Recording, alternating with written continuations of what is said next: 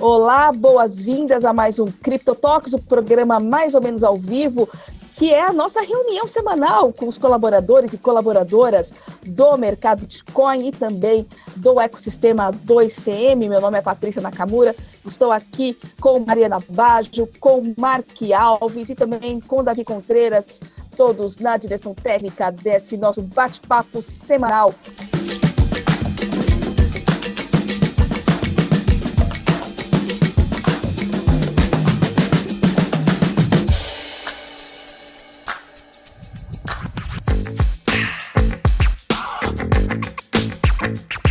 Hoje a gente vai conversar sobre novidades incríveis que temos dentro da nossa plataforma e também vamos falar com a Trace Finance, que é uma das investidas da 2TM Ventures. Tudo bem com vocês? Eu quero chamar aqui para conversar conosco sobre essas três novidades, o Igor Ertal e a Débora Concone, que são a super inteligência dentro uh, do nosso MB, também fazem parte da nossa Crypto Unit, né?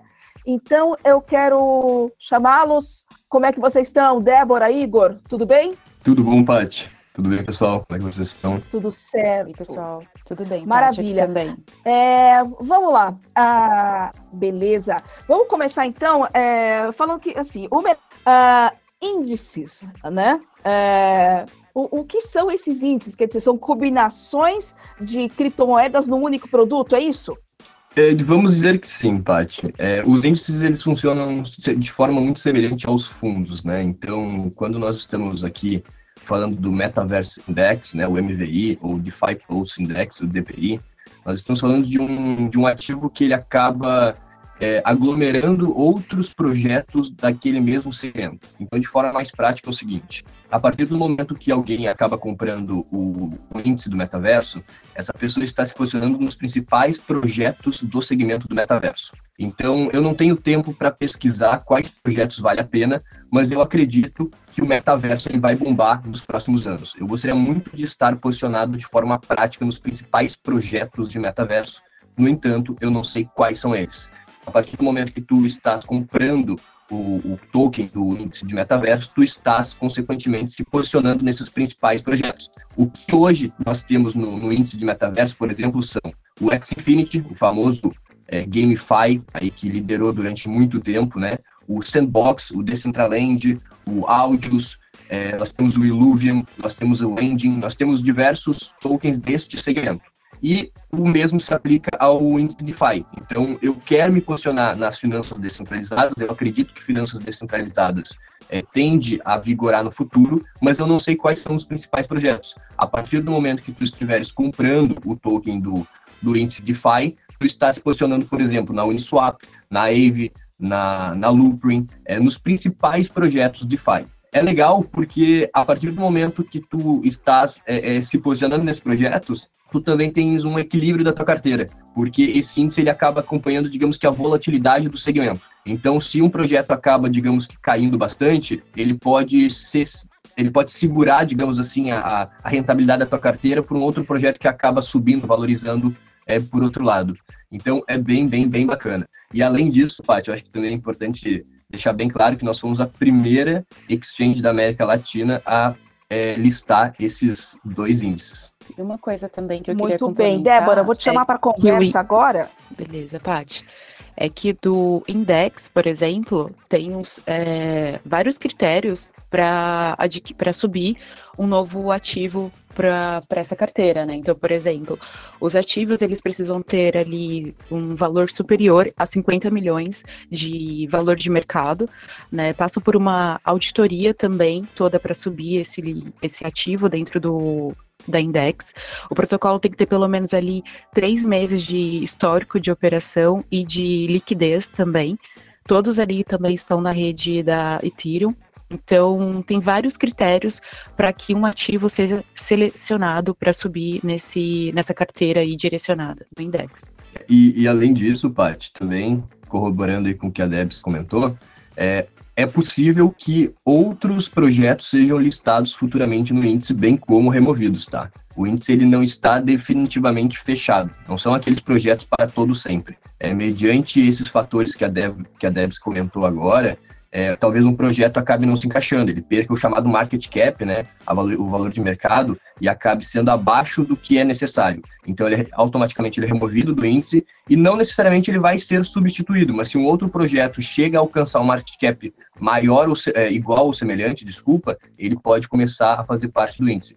Então, ele está sempre, digamos, de portas abertas. Muito bem. Débora, uh, voltando aqui para você. A gente, o DeFi Pulse Index e o Step Green Satoshi Token. Conta um pouquinho de cada um desses produtos, por favor.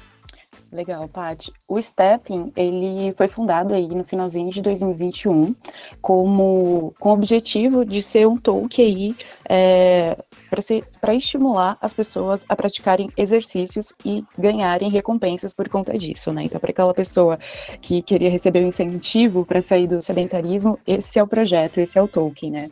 Muito ali ligado com a Web 3.0, o Step, ele ele tem ali a funcionalidade de você adquirir um NFT, que é um tênis, né, ali na rede Solana, e através desse tênis tem ali todo o monitoramento, né, um GPS encorpado nesse jogo, para monitorar se você está caminhando, você está correndo, e de acordo com a quilometragem ali que você fez, você recebe os tokens como recompensa, né. Então tem os dois tokens, né, o Stepping é o token de governança, e o outro token, o GMT, na verdade, o Green Satoshi Token, é o token de utilidade para você utilizar dentro do jogo, né? Então você pode é, trocar de tênis, você pode melhorar o seu tênis, deixar ele com outras é, características, né? Então você pode utilizar o token ali dentro do jogo. Muito parecido com Pokémon GO, né? Ali onde você consegue é, ser rastreado, é, você consegue acompanhar a sua performance tudo pelo aplicativo. Então essa, esse é o objetivo do Stepping, né? É esse segmento novo de Move to Earn, né? Então você se movimenta e ganha por conta disso. E aí ele tem menos de um ano já super revolucionou. Inclusive, ele levantou aí 5 milhões de dólares, né, de investimento aí por várias empresas que acreditam e apoiam, é, entre Solana, Sequoia, várias empresas. Então, o, o projeto tem a visão aí e o objetivo de ser mais uma, mais uma opção para as pessoas que queiram praticar exercício e ser remuneradas por conta disso. Muito bem. Aí, uh, e o DeFi Pulse, do que, que ele é feito? Tem já algumas moedas, a gente pode falar o ou DeFi, não? É, hoje. O DeFi Pulse, Pat, ele é o índice do, do, dos DeFi, né, das finanças descentralizadas, e sim, ele já tem alguns projetos que, que fazem parte do índice, né, como por exemplo a Uniswap, o SushiSwap, o Wave, o Loopring, o Balancer são os principais projetos DeFi. Só lembrando aqui que o DeFi, as finanças descentralizadas, basicamente elas funcionam né, mediante contratos inteligentes, os famosos smart contracts, na qual a gente acaba gerando liquidez para o mercado. Então, a título de exemplo, assim, a gente pode, mediante staking, né, que seria um rendimento estilo, digamos, a grosso modo, assim, a poupança, ou borrow, que seria um empréstimo, é, a partir disso a gente consegue trabalhar com o nosso dinheiro é, de forma descentralizada, mediante os contratos inteligentes, gerando liquidez para outras pessoas. Então, novamente, quando nós queremos é, é, investir no DeFi, no segmento DeFi, e nós não sabemos quais projetos escolher, porque talvez nós não tenhamos tempo hábil para estudar cada projeto, o índice é uma, uma ótima alternativa, porque tu acaba investindo nos principais projetos, como a Débora comentou, né, é, que passam por uma série de requisitos e fatores e tu estás posicionado naquele, naquele segmento. Muito bem. E no metaverso, então, é a mesma coisa, só que no metaverso. Exatamente, no metaverso é a mesma coisa, só que no metaverso, inclusive, a, a, a empresa que está por trás de ambos os, os índices é a mesma, tá? É a Index. É, só que daí no metaverso, com outros projetos, como é o caso do Sandbox, do X-Infinity, Decentraland, os principais projetos. É, é uma excelente alternativa, na minha opinião, particularmente, para quem quer investir no segmento. Pô, eu quero investir em finanças descentralizadas, eu quero investir em metaverso. Eu não sei quais os tokens investir, eu não conheço nada de cripto, eu não tenho tempo para estudar, eu não sei se o projeto, o roadmap, o white paper realmente estão batendo, se de fato vale a pena, se existe um risco tão, tão grande assim, mas eu queria estar posicionado. O índice é uma ótima alternativa. Se tu me permite, Paty, só respondendo ali o David Freitas que perguntou, vai existir um rebalanceamento periódico desse índice? Se sim, seria de quanto em quanto tempo? Sim, é, David, existe um balanceamento, é, na verdade, é um pouco mais é, é delicado de se explicar aqui, porque existe uma equação que eles demonstram, inclusive, no site, tá? É, o site é indexclock.com barra metaverse ou DeFi, né? Index. E, e, como eu disse anteriormente, vai existir um rebalanceamento na qual é possível, tanto que algum projeto que esteja fazendo parte do índice seja removido, ou ainda substituído por outro projeto que vê, ou ainda mesmo um outro projeto seja inserido, né, é, desde que alcance ali um market cap, por exemplo, necessário. Bom, pessoal, então antes de, de nós conversarmos aqui com o Bernardo, nosso convidado, só comentando com vocês, é, aqui na plataforma, essa semana nós tivemos o lançamento desse NFT, que é da banda Maneva, do novo álbum deles chamado Mundo Novo. Esse NFT ele está na, na modalidade de leilão, então, via de regra, ele vai finalizar na semana que vem, no dia 28, terça-feira, ao meio-dia. E nós estamos iniciando com floor price, ou seja, o valor mínimo de 5 mil reais, tá? Os incrementos serão de 1% do último lance, do último é, bid. E o que, que consiste esse NFT? Né? Não somente a arte virtual, que é essa que vocês estão vendo aqui, quem, não, quem está nos ouvindo no Spotify pode entrar aí na plataforma do mercado Bitcoin que vai ter acesso. É, leva essa arte virtual, além disso, recebe essa mesma arte em casa é, com um quadro físico, tá? E além disso, também quatro ingressos para o show do Maneva e bem como o meet and greeting com a banda do Maneva, tá? Nesse mesmo show que for. Então, é uma série de benefícios bem como uma experiência exclusiva e uma experiência física com o NFT. Né? Nós estamos bem é, entusiasmados com, com essa parceria que nós fizemos junto com a Block4 e junto com a Banda Maneva. Ontem, inclusive, teve uma live no Instagram do Mercado Bitcoin. Então, se tu tens aí interesse, conhece alguém que gosta da Banda Maneva, acho que talvez seja legal aí comentar a respeito disso. O valor desse NFT, ele é um pouco de fato acima da média, mas existem também outros NFTs que estão sendo negociados na própria plataforma do Maneva, com preços mais acessíveis, começando de 200 reais, que permite com que tu consigas encontrar banda, permite com que tu consigas ir num show e ganhar um ingresso, é, receba o NFT, cada NFT, cada, cada um dos NFTs com seu preço tem a sua peculiaridade. O que nós estamos negociando no MB, ele é o mais completo, ele diria a versão Diamond, tá? E é bem bacana, quem quiser depois dar uma olhada, fique à vontade que é uma experiência é, de um NFT proporcionando experiências exclusivas de forma física. Mas dito isso, vamos então chamar aqui o nosso convidado Bernardo da é, Trace Finance, né? Bernardo, tu estás aí? Opa, e aí? E aí, tudo bem, cara? Como é que tu estás? Beleza, tudo ótimo. Sexta-feira, amanhã tem um eventinho maneiro aí também. é, pô, prazer aí te conhecer. Eu te peço desculpas aí, infelizmente a Paty teve alguns problemas técnicos e não, não pôde comparecer aqui conosco. Mas vamos lá então, Bernardo, por gentileza. Eu, eu acho que o, o o ideal aqui é que tu se apresente, bem como apresente as Race Finance, né? Claro. É, putz, estou em, em cripto, né, blockchain, desde 2016 praticamente trabalhando né, na, na indústria. Acho que antes de 2017 era muito difícil você achar alguém, principalmente no Brasil, que trabalhava é, com, com cripto. É, cheguei a conhecer muita gente aí do, do mercado muito, muito cedo, inclusive o Fabrício, né, o Tota, é, acho que eu cheguei a pegar o primeiro evento que ele foi lá na, na Consensus, a gente foi para vários side events, várias festas aí também, é, e realmente acho que o ecossistema na, naquela época versus agora totalmente diferente, né? Porque antes você conhecia todo mundo e conseguia contar assim nas mãos praticamente é, quem, quem era o pessoal relevante, quem conhecia ali realmente os insiders, né? E hoje em dia, efetivamente, uma indústria global e, e que tem muita gente trabalhando, né? É, você vê aí pela, pelo crescimento explosivo aí de vocês, né? É, em, em, número de, de equipe e assim vai. É, enfim, eu comecei na, na Decred, né? É, que basicamente na época era uma moeda top 100, a gente chegou a, a, a ser top 15, né? Acho que foi o máximo. É, era uma moeda que chegou a ter 2,5 bilhões de dólares de, de market cap. Eu ajudava muito lá com listagem, então é até ver que vocês falaram de, de listagem de tokens no MB. Eu sou da época que o MB tinha três ou quatro tokens no máximo, né? É, acho que, putz, era Bitcoin, Ethereum Litecoin, se bobear. E, depois acho que eles listaram o Bitcoin Cash. É, e, e, assim, é, a Decred não tinha muitos exchanges, né? Quando eu entrei lá, eles só tinham, acho que Poloniex, é, Upbit e Bittrex. E não sei quem, quem é o school lembra que a Poloniex fechou sign-ups, né? E você não conseguia se inscrever lá, então é, basicamente você tinha que ir ou, em uma dessas, dessas duas, né, que o Upbit não dava para brasileiro usar, e acho que Bittrex era meio difícil também, ou você usar Cryptopia, que eventualmente até faliu, né, exchange. Uma da, da Nova Zelândia, fugiram lá com o dinheiro do, do pessoal que estava dentro, enfim. É, e eu se falava, putz, não vou usar essa exchange e tal. Aí eu fui no Slack deles, né, é, e naquela época você conseguia falar com, putz, CEO de projeto, você conseguia falar com é, a, o founding team, né, de projeto. Eu falei com eles, putz, eu, assim, queria comprar Decred, mas é, não, não consigo. Eu queria que tivesse mais exchange, né? Aí eles falam, putz, você está tão insatisfeito com relação a isso, faz você. E era um projeto descentralizado, eles falaram, ah, putz, tenta aí, se der certo, a gente contrata, assim vai. Acabou que deu, consegui listar eles na, em algumas exchanges, né? Eventualmente listei eles na KuCoin, a gente conseguiu OKX, Hub e outras exchanges internacionais também. É, a moeda foi crescendo bem. E depois prestei consultoria, né, para mais 10 é, a 15 startup, é, moedas, né, do, do top 100 do CoinMarketCap. É, depois me, me juntei a Transfero também, lá conheci um dos meus sócios. É, em 2019, a gente teve um ATC que, inclusive, negociava muito com, com o mercado Bitcoin, a gente fornecia muito Bitcoin é, é para o mercado brasileiro, é, e acho que foi top 3, talvez, de, de maiores meses de negociações em 2019.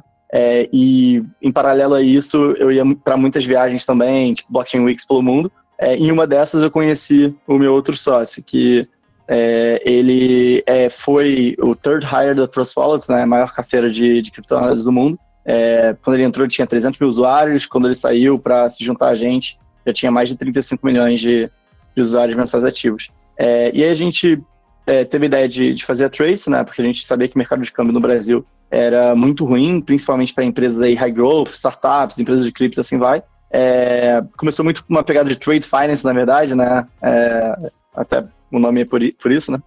Mas a gente teve um cliente que acho que muitas pessoas aí devem conhecer, muitos de vocês conhecem com certeza, que é o The Coffee, né? Que é aquela cafeteria pequenininha que tem muito São Paulo, tem em Curitiba, tá por todo o Brasil agora. E eles queriam importar, né, mateado do Japão, queriam importar é, da China e assim vai. E ninguém queria fazer, porque eles tinham estourado o que a Receita deixava fazer no primeiro ano. Mas a gente consegui, eles conseguiram uma liminar, né? É, e mesmo assim, nenhum banco queria fazer o câmbio deles. A gente conseguiu, né, com vários bancos parceiros que a gente já tinha relacionamento do, do, do True Business, fazer essa importação para eles. E o clique, na verdade, foi depois de fazer isso, eles gostarem do nosso serviço, eles falarem, putz, é, cara, vocês ajudaram demais, a gente salvou, agora as coisas não vão estar em falta é, por causa de vocês se salvar a página.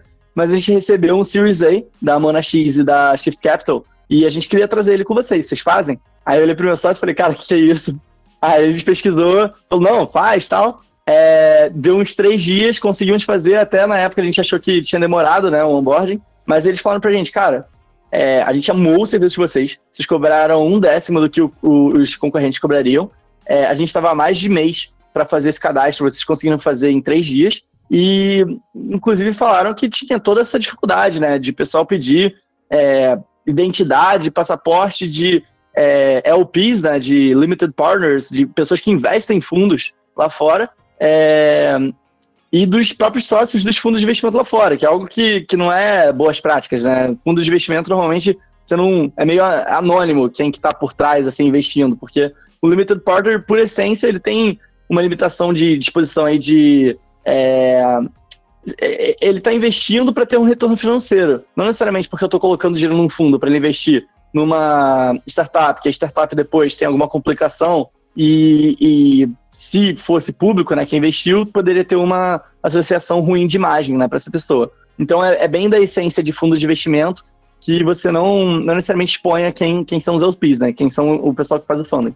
É, e aí a gente viu, né, teve esse clique e começamos a fazer várias startups né, desde então. Então, putz, a gente faz a Flash, é, a, a conta simples é nosso cliente também, a gente tem a, a Gringo, é, e tem várias outras aí que estão no nosso pipeline agora, que muitos de vocês devem conhecer, Pipo, é, Swap, é, Sol Fácil, entre outros aí, é, que, enfim, a gente... É muito legal, né, de a gente ter todo esse ecossistema de, de startups que estão com a gente, é, mas, basicamente, a, a, a dor hoje que a gente resolve é essa lógica de trazer o investimento que eles levantam lá fora, né? Como a 2TM levantou o investimento lá fora e teve que trazer para o Brasil, e como sempre, né, é um caos dos bancos fazerem isso, a gente consegue fazer isso muito mais rápido, mais barato, de uma forma é, muito menos burocrática, né? Então, a gente começou com esse produto de câmbio, e agora, em novembro, a gente vai lançar um banco lá fora para startups brasileiras. Então, hoje lá fora você tem o um monopólio do Silicon Valley Bank, né, para bancarizar startups, e todas elas são reféns dessa, desse NPS, né, muito baixo do, do Silicon Valley Bank, de uma experiência horrível, e da desconexão realmente de você ter o funding lá fora em dólar e no Brasil você não conseguir é, ter um cartão de crédito com limite de 5 mil reais, sendo que o cara levantou 40 milhões de dólares lá fora. Então, é, a gente está efetivamente resolvendo toda essa jornada né, é, de dores financeiras das startups globalmente. Então, nosso end goal é se tornar um banco é, global para as startups. A gente levantou um round, né, a gente anunciou em fevereiro, é, a gente levantou, na verdade, é, no, no, fim do ano, mas anunciou em fevereiro, é, e a gente teve, teve a rodada liderada pela Hoff Capital, que ela foi investidora da Stripe, da SpaceX, da Uber, é, de vários players de cripto também, até vocês falam de Pokémon GO, eles investiram na Niantic, né, que é a empresa por trás da, do Pokémon GO, investiram é, na Dapper Labs, né, que, que fez é, todos os, os gatinhos lá de NFT, fizeram é, a blockchain lá do Flow, fizeram várias, é, várias outras é, interações aí de, de NFT, né, e, enfim, na Kraken, FTX e outros players aí de, de cripto também. É, e a gente teve a Circle, né, que, que é emissora aí junto da Coinbase é, do SDC, como investidora. É, BlockFi Ventures entrou também na rodada. É, a 2TM é, entrou na rodada. Stellar também, né? A blockchain Stellar entrou na rodada. E a gente pegou vários players também de fundos, né? Então, é, sócios de fundos de late stage que o fundo dele não entraria tão cedo, mas só que ele já tinha esse interesse até para ir acompanhando. É, a gente pegou vários players de cripto, então a gente tem founders do CoinMarketCap que investiu na gente, é, a gente tem o Marcelo Sampaio, também da Hashdex, que é nosso investidor, é, entre outros players aí que, que a gente admira muito e tem ajudado muito a gente aí na jornada. Então, é, acho que basicamente por aí. Se alguém tiver alguma dúvida é, sobre, sobre Trace ou enfim. A gente tem que, inclusive, fazer o câmbio da 2TM, né? Eu estou conversando agora com, com o André aí pra gente, pra gente tocar isso. Animal, Bernardo. É fantástico, sim. Primeiro, parabenizar aí, né, pelo, pelo teu histórico, bem como é pelo, pelas metas que vocês vêm alcançando e batendo, né? Parabéns, ainda mais uma empresa é, é, brasileira, né? Eu acho que isso aí é um, é um, ponto super interessante. Mas, cara, eu tô vendo aqui na. Eu tô vendo quem nos acompanha no Spotify, infelizmente não, né? Mas aqui na tela nós temos um, dois cartãozinhos, né? E tu comentou a respeito disso, e eu já queria puxar isso aí. É, hoje a, a, Trace, a, Trace, Finance ela é focada literalmente é, em, nas startups, né, encontrar essas soluções mais práticas e ágeis para startups. Mas eu, pessoa física, eu posso ter um cartão hoje da Trace Finance? Cara, então, é, a gente está muito focado no B2B e a gente vai. É, eu, eu, prefiro dizer que pessoa física não vai ter um cartão, é, porque realmente a gente tem muita coisa para fazer no curto e médio prazo e está muito focado no B2B, né? Porque você acabar focando em pegar todos os tipos de mercados e, e é, assim, focar em várias coisas, você acaba não focando em nada. Então, na, a gente está realmente bem nichado para startup, startup Latin American, é, e pensando realmente em todas essas dores que startups hoje na, na região sofrem. Né? Então, por exemplo, o mercado Bitcoin agora está expandindo para Argentina, está expandindo é, para, é, enfim, Colômbia, México, e assim vai. E com certeza, como várias outras startups, como a Acreditas passou, como a própria AD passou da Colômbia para vir para o Brasil, como a Betterfly passou pra, do Chile para vir para o Brasil, você não consegue, por mais que você esteja operando centenas de milhões de reais no Brasil, é, ter um tratamento do banco como, como deveria ser realmente. Porque, na verdade, quando você está abrindo uma empresa nova para operar no México, ele vai falar para você, cara, tudo bem, você está operando centenas de milhões no, no, México, no, no Brasil, mas eu não te conheço ainda. Você tem uma empresa recém-formada no México. Ele não vai te dar limite de crédito, ele não vai te dar limite de transação. Você tem que ficar meses para poder convencer um banco efetivamente você fazer uma operação high growth, mesmo que em outras é, jurisdições você já esteja é, operando é, full force, né, que você já esteja operando em, em, a todo vapor. Então, o que a gente quer realmente é fazer essa ponte, né, entre todas essas jurisdições. E aí, claro, a gente vai lançar o cartão aí é, início do ano que vem. É, vai ser um cartão, inclusive, baseado em dólar, né, para empresas, é, tem até alguns players aí que a gente está fazendo com os stablecoins também, né? É, com o SDC e assim vai. Mas é, até muito da, da sua pergunta hoje, a gente começou com câmbio, a gente focou o câmbio como uma aquisição de usuário, né? É, a gente hoje está com mais de 50 clientes, está quase chegando em 100, né? É, na verdade. E é, o nosso foco foi realmente aumentar essa base de clientes, fazer eles amarem a gente para quando a gente lançar o banking, os produtos de cartão e assim vai, é, eles já, já terem esse rapport construído com a gente e efetivamente usarem a gente, é, em vez de é, simplesmente estar numa waitlist ali, numa lista de espera, e aí daqui a oito meses a gente lançar e falar, ó, oh, lançamos, mas ninguém conhece a gente, e é, a conversão ser muito baixa, né? Então, é, a nossa estratégia foi realmente, cara, vamos, vamos colocar a cara tapa, vamos é, fazer esse produto é, que é uma dor realmente latente deles é, e solucionar essa dor, né? Fazer isso é, de uma forma melhor, mais rápida e com menos burocracia. E quando a hora chegar de a gente lançar o nosso produto principal, a gente já está com uma, uma base de, de usuários aí, fãs nossos, né, basicamente. E Bernardo comentou agora aí sobre é, uma possibilidade né, de, de fazer essa transação no cartão mediante stablecoin, né? É, quais seriam as diferenças no sentido mais prático, assim, para o pessoal é, mais leigo do, da, da stablecoin para moeda fiduciária nesse tipo de transação, por exemplo? Cara, na, na prática, eu acho que ele facilita muito a questão cross-border, né? E, é, assim, se você for pensar, ah, putz, fazer câmbio com stablecoin não é tão eficiente, né? Eu acho que acaba que hoje é, ainda é melhor você usar Swift, por exemplo, do que você fazer câmbio, pelo menos falando de Brasil, né? É, com, com stablecoin. É, então, o que a gente é, vê realmente é, putz, o que, que a gente tem hoje é, é como benefícios de uma stablecoin versus fazer um Swift. Primeiro que a velocidade, né? O, o, custo da transação em si, né? Não falando do spread aí, que você não tem liquidez de, de stablecoin no Brasil. É, mas na, na prática a gente consegue fazer é, essa liquidação né, de, de cartão é, 24/7 também. Então a gente não precisa depender do sistema bancário americano, por exemplo, que é, normalmente funciona de 9 às 5 e mesmo assim você faz uma transação num dia e é capaz de não cair no mesmo dia. Né? Então o, o, Brasil a gente reclama de muita coisa em, em, questão de infraestrutura e assim vai, mas por incrível que pareça a infraestrutura financeira brasileira é muito boa e dá de, de mil no, nos Estados Unidos, né? Então putz, Pix é uma coisa que não existe lá fora, né? No máximo um Zelle, que é limitado acho que a 10 mil dólares, e mesmo assim é uma empresa privada, enfim. É, lá tem Wire que realmente não, não, não é completa no, no, mesmo dia. Então tem todo esse problema de settlement, é, de settlements, né? É que com stablecoin você consegue 24/7 e com é, o SD, né? Propriamente dito, você fazer um wire num banco, você não pode, por exemplo, enviar dinheiro no sábado, né?